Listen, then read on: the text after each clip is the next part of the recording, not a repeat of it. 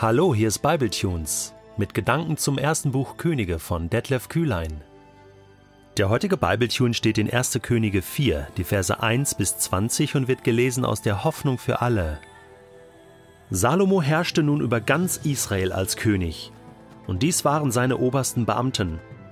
Oberster Priester Asaja, ein Nachkomme von Sadok. Hofsekretäre Elihoref und Ahia, beides Söhne von Shisha. Berater des Königs Josaphat, ein Sohn von Ahilud. Oberbefehlshaber über das Heer Benaja, ein Sohn von Jojada. Priester Sadok und Abjatar. Vorgesetzter der Bezirksverwalter Asaja, ein Sohn von Nathan. Persönlicher Ratgeber des Königs der Priester Sabut, ein Sohn von Nathan. Palastverwalter Ahisha. Aufseher über die Zwangsarbeiter Adoniram, ein Sohn von Abda. Salomo hatte das Land Israel in zwölf Bezirke aufgeteilt und über jeden Bezirk einen Verwalter gesetzt. Diese Bezirksverwalter waren verantwortlich für die Versorgung des königlichen Hofes. Jeder musste einen Monat im Jahr für den Unterhalt des Hofstaates aufkommen. Es folgt die Liste der Bezirksverwalter und ihrer Gebiete. Der Sohn von Hur, das Gebirge Ephraim. Der Sohn von Deker, die Gegend der Städte Makatz, Schalbim, Bet Shemesh und Elon Bet Hanan. Der Sohn von Hesed, die Stadt Arubot, Socho und die Gegend von Hefer. Der Sohn von Abinadab, verheiratet mit Salomos Tochter Tafat, das gesamte hügelige Gebiet, das zur Küstenstadt Dor gehört. Bana, ein Sohn von Ahilud, das Gebiet der Städte Tanach, Megiddo und Bet-Shean, die Nachbarstadt von Saretan unterhalb von Jesreel, außerdem das Gebiet von Bet-Shean bis Abel Mehola, einschließlich der Stadt Jokmeam der Sohn von Geber, die Gegend von Ramoth in Gilead, einschließlich der sogenannten Dörfer Jairs, des Sohnes von Manasse, sowie das Gebiet von Argob in Baschan mit 60 befestigten Städten, die Mauern und Tore mit bronzenen Riegeln hatten. Ahinadab, ein Sohn von Ido, Mahanaim, Ahimas, verheiratet mit Salomos Tochter Basemat, das Gebiet des Stammes Naphtali. Bana, ein Sohn von Huschai, das Gebiet des Stammes Assa und die Gegend von Bealot. Josaphat, ein Sohn von Paruach, das Gebiet des Stammes Issachar. Shimi, ein Sohn von Ela, das Gebiet des Stammes Benjamin. Geber, ein Sohn von Uri, die Gegend von Gilead wo früher der Amoriterkönig Sihon und König Og von Baschan geherrscht hatten.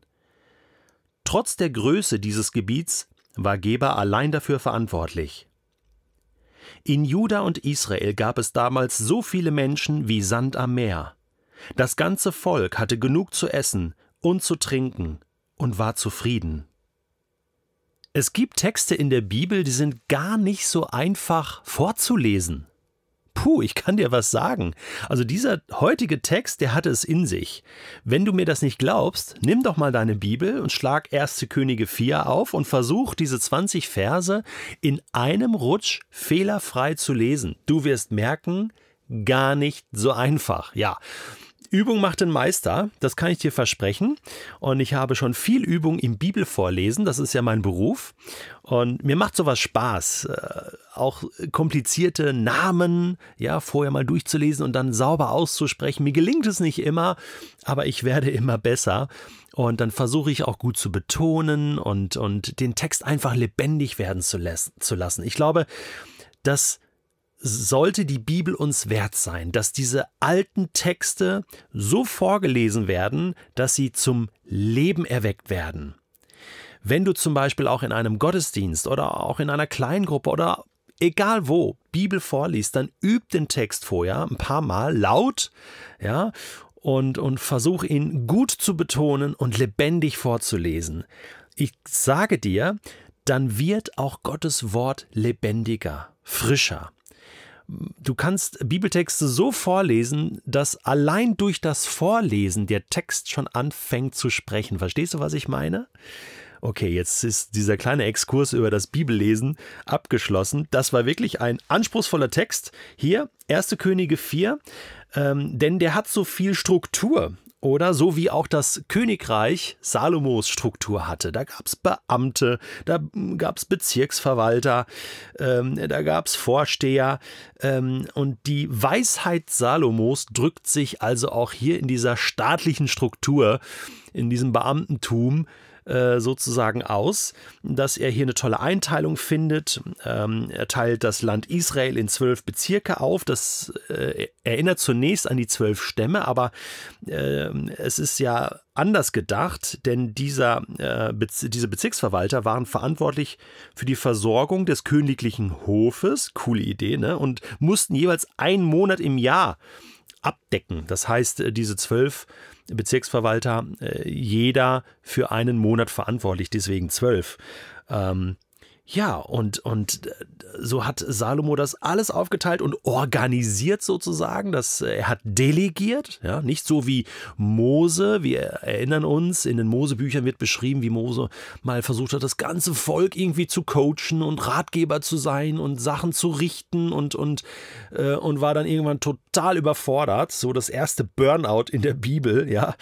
Und Salomo hat ja also schon von Saul und David gelernt und, und hat ja auch schon einiges an Strukturen übernommen. Wir finden das auch schon in den Samuel-Büchern. Ähm, einfach so diese Struktur der Beamten und Vorsteher und Verwalter, Ratgeber. Ich finde es also äh, toll, hier diese Mischung. Es gab vor allen Dingen immer auch Priester, oberste Priester und normale Priester, Sadok, Abjatar.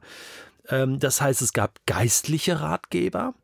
Dann wird Nathan hier erwähnt, Söhne von Nathan zweimal. Wir wissen nicht, ob das der Prophet Nathan war, aber Vielleicht doch, ja. Das wäre interessant, dass auch hier eine gute Tradition fortgesetzt wird und äh, der äh, Prophet Nathan hier seine Söhne ins Feld schickt. Warum nicht, ja. Ähm, aber auch Ratgeber, also Leute, die um den äh, König herum sind und, und ihm einfach guten Rat geben selbst der weiseste König braucht irgendwo ein Team um sich.